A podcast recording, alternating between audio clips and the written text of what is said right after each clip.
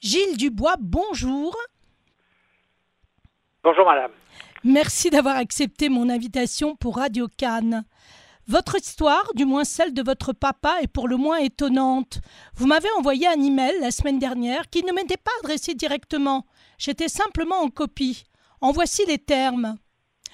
Tu connais bien sûr l'histoire d'Oscar Schindler, mais tu ne connais sûrement pas celle de ce modeste héros français.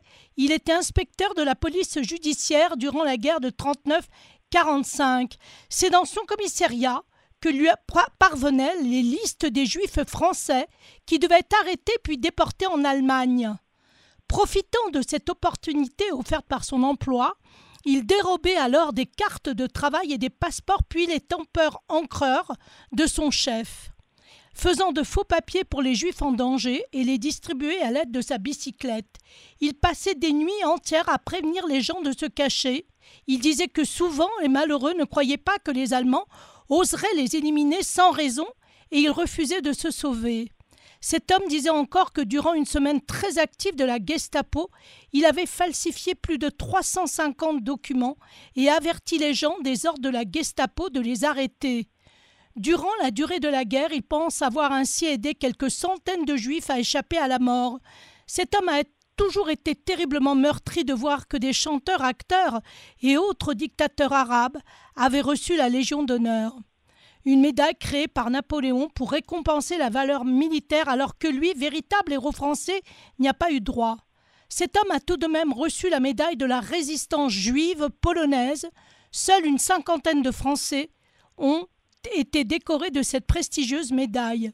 Schindler était un grand homme, certes, mais je ne pense pas qu'il risquait sa vie 24 heures sur 24 en parcourant les rues de Paris avec de faux documents. Il doit y avoir aujourd'hui en Israël des centaines de descendants, voire plus, des Juifs que cet homme a sauvés de la mort. Peut-être as-tu déjà croisé en Israël sans le savoir. Cet homme, c'était mon père. N'oublie pas le nom de ce modeste héros, l'inspecteur de police Denis Jean Dubois. Alors Gilles, vous êtes son fils. Et je... C'est une belle chose. Vous reconnaissez votre père à travers ce mail comme un héros. Alors pourquoi avoir attendu si longtemps pour parler de votre père? Parce que je ne réalisais pas quand j'étais plus jeune, et même quand j'étais plus vieux, l'importance que, que ça avait, l'implication que ça avait pour, moi. Je me disais, bon, euh, il a aidé des gens, c'est tout, c'est bien, c'était bien, euh, je voyais pas ça comme héroïque. Et après, tout doucement, je me, quand j'ai compris qu'il se promenait dans la rue avec, avec son costume de policier puis des, des, des faux papiers dans, dans, les poches pour distribuer aux gens, je me disais, mais eh, c'est grave ce qu'il faisait, c'était extraordinaire. Et tout doucement, j'ai commencé à comprendre que euh, ce qu'il avait fait, c'était vraiment quelque chose d'incroyable. Mais ce qui, ce qui m'a vraiment décidé à, à, penser à faire quelque chose, c'est de voir le, le, film euh, La liste Schindler. Je l'ai vu trois ou quatre fois ce film-là parce que je l'aime. Je trouvais que c'était formidable, quelqu'un qui pouvait sauver des juifs comme ça.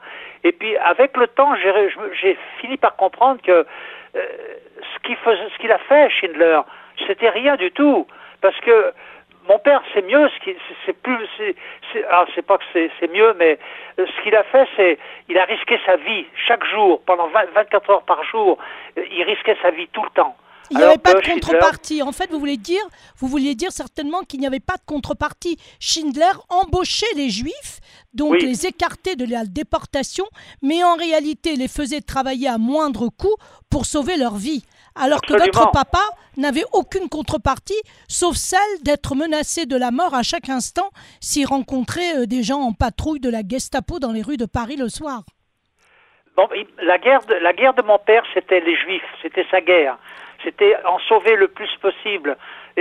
C'était passer des nuits, des journées, des, sans dormir, simplement pour sauver des Juifs. Et ça, je trouve, c'est tout doucement, quand j'ai commencé à comprendre ça, je me suis dit, c'est pas vrai, c'est pas possible. un homme peut pas faire ça. Il, risquait sa vie, la vie de sa femme et de sa fille pour sauver des juifs. Avez-vous une idée pourquoi Pourquoi tout à coup en a-t-il fait euh, sa propre bataille? Pourquoi? Pensez-vous qu'il y a un lien entre vous et les juifs ou pas du tout?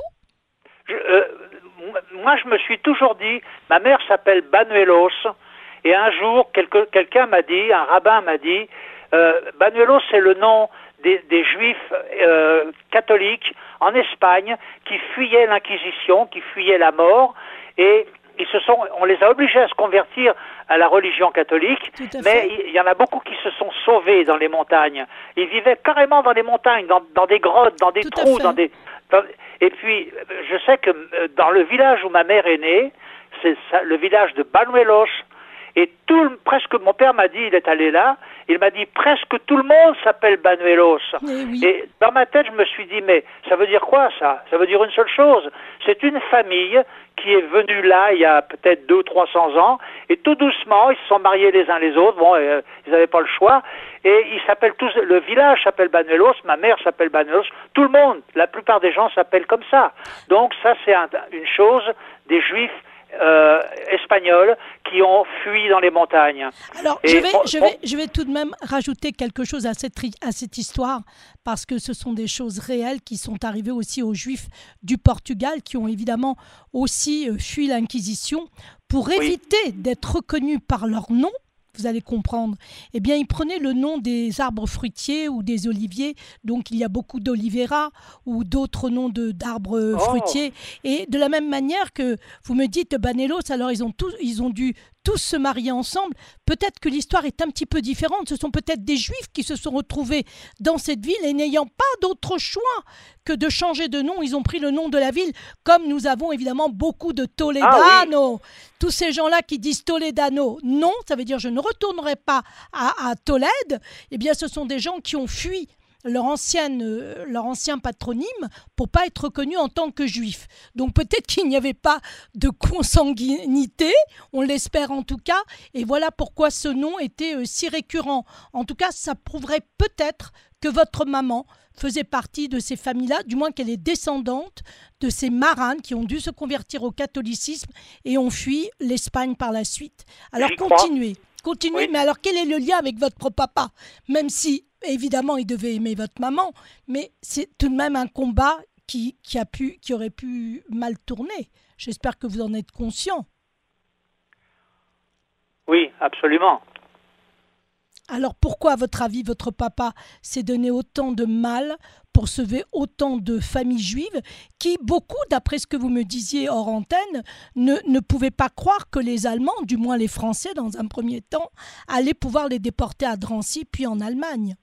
C'était l'amour, c'était l'amour des gens. C'était, c'était comme, euh, comme moi j'ai réalisé aujourd'hui, ils ne pouvaient pas accepter de voir des gens souffrir sans aucune raison parce que tout doucement, les, gens ont commencé en France à réaliser qu'il se passait quelque chose, que les Juifs, on les envoyait pas dans des, autres villages, qu'ils étaient éliminés. Et puis quand il y a eu le, ghetto de Varsovie, là on a vu que les Allemands, ils massacraient les Juifs. Et mon père, pendant tout, ce temps-là, lui, il travaillait à en sauver. Et puis, s'il il a été il a reçu une médaille de, de, la, des Juifs polonais, donc il y a une raison. Comment, justement, comment, comment il a été reconnu Ah, je ne sais pas. Ah, ça c'est intéressant. Je ne sais pas du tout. Comment se fait-il que ce soit les Polonais qui aient décoré mon père de la médaille de la résistance juive alors que les Français n'ont rien fait. Je ne sais pas. Peut-être que mon père était en relation avec des résistants, les derniers résistants qu'il y a eu euh, au, ghetto de Varsovie, qui, qui résistaient dans les, les, catacombes, qui résistaient dans les tunnels. Peut-être qu'il avait un contact avec eux et que eux envoyaient des, des, des, juifs en France et mon père il les faisait passer euh, en Espagne, je ne sais pas, euh, mais je ne sais pas exactement mais il était en relation avec la, avec la Pologne, mon père, c'est obligatoire. Alors, il y a une chose que moi j'ai appris parce qu'entre-temps, j'ai contacté votre sœur. Alors, je rappelle aux auditeurs que vous habitez au Canada et que votre sœur habite en France et vous n'êtes plus en contact depuis des décennies. Donc, j'ai voulu confirmer quand même l'effet héroïque de votre papa. Et effectivement, elle me les a confirmés, mais elle a rajouté un mot. Elle a dit Mon papa était un résistant oui, en plus, il était résistant, oui. Il, travaillait pour les FFI, les Forces françaises de l'intérieur. Et ça veut dire qu'il se promenait habillé en policier, il faut, faut avoir du courage, avec un pistolet mitrailleur sur son petit panier devant, et il allait, il allait rencontrer des, résistants pour leur apprendre le maniement des armes, le, comment tirer, le revolver, le fusil et tout ça. Donc, euh, il était résistant aussi, absolument, puisqu'il a fait de la résistance avec la nièce du général Leclerc, le général qui a euh, sauvé, le, euh, qui a qui a libéré Paris avec son avec son unité de chars. Donc, ce, ce général-là est quand même connu et reconnu. Connu et Leclerc de Haute-Cloque, hein, il est quand même connu. Et, il et, et, lui, il travaillait, mon père travaillait avec Nicole de Haute-Cloque, la nièce du général. Très bien. Et il travaillait avec André Breton, qui est devenu le président du conseil municipal de Paris. Bravo. Alors, pourquoi, pourquoi n'y a-t-il pas, eu une reconnaissance pour votre papa du côté français? Pourquoi il y a eu cette omerta? Pourquoi personne n'en a parlé? Pourquoi je vous ai découvert par hasard? Pourquoi m'avez-vous aussi contacté par hasard? Ça aussi, ça fait partie des choses du destin, on, ne sait pas trop. Mais aujourd'hui, ne pensez-vous pas qu'il y a peut-être un moyen de réparer cette forme d'injustice Oui, la forme d'injustice, c'était, c'était d'en parler à quelqu'un. Je voulais, je me disais, il faut que je fasse quelque chose, que je, que j'en parle avec un juif qui, qui, comprenne, qui me dirige quelque part. Et j'ai, euh, il y a un juif en, Californie à qui j'ai envoyé la, la, lettre que vous avez lue tout à l'heure. J'ai cherché quelqu'un d'autre, puis j'ai trouvé l'alliance. Mais l'alliance, eux, ils vont peut-être aimer cette cette histoire-là et l'injustice que les Français n'ont rien fait absolument. Et euh, moi, je me demande pourquoi ce sont les, Polonais qui ont, donné une médaille à mon père alors que les Français n'ont rien fait. Mais il y a aussi le fait que euh, il y avait beaucoup de racisme en France. Il y avait beaucoup de gens qui avaient euh, été du côté de, euh, du, maréchal Pétain. Et peut-être que mon père, il n'a pas osé dire qu'il avait sauvé des Juifs parce qu'il y avait tellement de chefs, tellement de, de grands Manitou, des, des, gens importants qui avaient fait de la résistance du côté des, des Allemands qui bah, pas de la résistance, mais qui avaient été des, des informateurs allemands. Mhm. Et puis mon père, en fait, quand il était inspecteur de police, il m'a dit qu'il avait quitté la police, qu'il regrettait toujours, mais il avait quitté la police parce qu'il avait fait une enquête un jour, à la fin de la guerre, et il était tombé sur quelqu'un qui avait été un, un collaborateur aux Allemands, des Allemands, et il dit, il, a été, il dit, mes patrons m'ont dit, arrête, laisse ça ici, laisse ça comme ça. Et mon père me dit, mais, leur dit, mais il faut que je fasse quelque chose. ces gens-là, ils ont travaillé pour les Allemands. Et on lui a dit non, il faut rien faire. Alors mon père a quitté la police. Donc ça, ça veut dire que il a jamais osé dire qu'il avait été du côté des Juifs parce que euh, oui, parce que la dominante était antisémite. La dominante était antisémite. En tout cas, elle était du côté du plus fort, à savoir l'envahisseur. Hein, il faut appeler les mots euh, d'accord. Et du coup, ben, il s'est peut-être senti euh, euh, exclu de cette forme de communauté, à savoir de dire je serais certainement le seul à dire que j'ai aidé les juifs et c'est pas forcément bon. Ça on peut. Il en a jamais pas, il en parlait jamais. Ma mère, il, moi je sais des choses que ma mère ne savait pas écoutez, euh, j'avais 10 ans quand mon père m'a expliqué tout ça, en 1955. Et ma sœur vous a écrit qu'elle avait appris par ma mère en 1985 à la mort de mon père. C'est-à-dire pendant 30 ans, ma sœur ne savait rien du tout de tout ce que mon père a fait. Ma mère lui c'est ma mère qui lui a dit. Donc ça veut dire qu'entre mon père et moi, il y avait quelque chose, il y avait un lien sur les juifs. D'ailleurs, non, non, vous dites quelque chose de beaucoup plus, plus, plus beau, je trouve. Vous dites, j'étais certainement le gardien de son nom, de son histoire, puisque ce sont les hommes qui donnent le nom aux femmes. Quelque part, vous aviez l'impression d'être que c'était votre héritage. C'est un petit peu ça?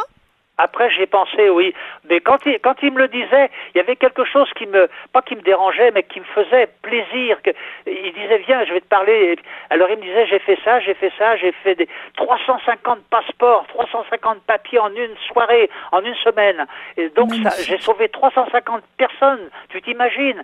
Alors, je, je me baladais avec ma bicyclette et puis j'allais voir les gens. Sauvez-vous, sauvez-vous, sauvez-vous, les Allemands vous recherchent. Et donc il était excité et il était content que moi je l'écoute et moi ça m'intéressait. J'aimais ça, je l'admirais pour ça. J'étais fier de mon père et il le sentait évidemment. Il m'a montré son revolver de, la police, il m'a montré ses médailles. Mais euh, ces médailles, quand il est mort, il a dit à ma mère, je veux que Gilles les ait. Il faut, lui il faut lui donner. Donc elle est venue au Canada, elle m'a apporté les médailles. Donc entre nous deux, il y avait un lien, il y avait quelque chose. Oui, alors bien sûr, quand j'ai contacté votre sœur qui est à Paris, elle était extrêmement émue. Elle s'y attendait évidemment pas, puisque vous n'êtes plus en contact depuis euh, pas mal d'années. Elle en pleurait, elle pleurait au téléphone. Donc évidemment, c'est une histoire qui m'a aussi beaucoup émue. Et je me suis dit, bon, alors il faut faire quelque chose. J'ai contacté de, toute seule, j'ai pris l'initiative de contacter les amis de Yad Vashem pour lesquels j'ai travaillé. Et ils se sont engagés à euh, euh, écouter votre histoire. Donc le podcast euh, bien entendu, leur sera envoyé. Ils vont écouter le journal, ils vont donc vous écouter, mais ils ont surtout pris en compte les deux témoignages, le vôtre et celui de votre sœur. Ce qui veut dire qu'un travail va être fait et qui sait, peut-être, si nous retrouvons des gens qui ont été sauvés, parce qu'il y a une partie très intéressante dans cette histoire que nous n'avons pas évoquée, c'est que votre maman, quand elle allait sur la tombe de votre papa, au départ, elle ne comprenait pas pourquoi elle y trouvait des petits cailloux. Alors, attendez, je, sais que vous connaissez la réponse. Donc, j'ai expliqué à votre sœur, j'ai dit oui, effectivement, c'est l'hommage que certaines, des, certaines familles juives ou des descendants de ces familles juives, c'est leur façon de, de, de rendre hommage à quelqu'un en mettant des petits cailloux. C'est dans le judaïsme. Elle dit oui, on l'a su après. Ce qui veut dire, Gilles, attendez, ce qui veut dire, Gilles, que ces gens sont encore vivants, que les descendants le savent. Donc c'est un appel à témoins que je fais avec cette émission avec vous, parce qu'il nous faut des témoins pour que votre papa reçoive enfin la médaille de juste des nations. Et ça, c'est très important. Ce qui, ce qui m'intrigue, moi, c'est comment des gens à Tarbes, dans le sud de la France, ont pu savoir que cet homme de 70 ans était un, héros de la résistance juive. Comment? C'est ça que je trouve incroyable. Eh bien, je ne sais pas, mais on va peut-être le savoir. Vous savez, la vie est très très intéressante. Le destin est très curieux. Vous m'avez envoyé par hasard ce petit email que j'ai trouvé très intéressant. Et, voilà, et puis les choses vont se faire. Là, on, est en train d'envoyer euh, peut-être pas une bouteille à la mer, peut-être bien plus que ça. Des gens vont peut-être réagir à cette émission, à, ce magazine. Ils vont réagir à l'article qui a été publié aussi dans d'autres sites. Et à ce moment-là, les choses vont peut-être se faire. Il suffirait d'une personne, d'une personne pour pouvoir, euh, comment dire, dérouler la, euh, la pelote de laine. nous savons qu'il y a eu des choses, mais nous ne savons pas tout, et je suis certaine que nous allons apprendre beaucoup. Est-ce que vous avez quelque chose d'autre à ajouter? Oui, je suis en train de regarder la photo de mon père et puis c'est exactement mon portrait à 27 ans, c'est exactement la même chose. Mais ce que je voulais dire, c'est, tu vois, papa, je suis en train de regarder ta photo en ce moment, en tenue de policier, avec le cœur bien serré, avec ma sœur Anne-Henri. Nous voulions te présenter nos humbles respects pour ton altruisme et ton, ton héroïque combat pour le peuple juif. Voilà. Alors, je voudrais me joindre à cet hommage en tant que juive, en tant qu'israélienne, travaillant aussi pour la radio israélienne Radio Cannes. Je me joins à cet hommage et je vous remercie infiniment, Gilles, pour cet exploit, parce que là, c'est le vôtre. Et j'espère qu'un jour, nous aurons le plaisir aussi non seulement de remettre la médaille à votre papa, mais de voir un livre écrit de votre main parce que je sais que vous écrivez et je pense qu'il est temps d'écrire ce dernier chapitre. Mais j'ai déjà pensé, euh, il a eu une histoire extraordinaire en plus de tout ça. Je crois que je vais l'écrire, son histoire, oui. Eh bien, écoutez, j'en suis ravie et je vous remercie infiniment pour ce, pour ce témoignage. Moi, je vous remercie pour l'hommage que vous rendez à mon père. Je trouve c'est extraordinaire et qu'il le mérite. Il a été tellement extraordinaire, il le mérite vraiment. Eh bien, écoutez, ce mérite est partagé. Je pense que vous aussi, vous avez fait votre part. Et c'est très bien. Je vous remercie infiniment, Gilles. Et je vous dis à très, très vite. Merci, Claudine. Au revoir, Gilles. À bientôt. Au revoir, Claudine. Au revoir. On se...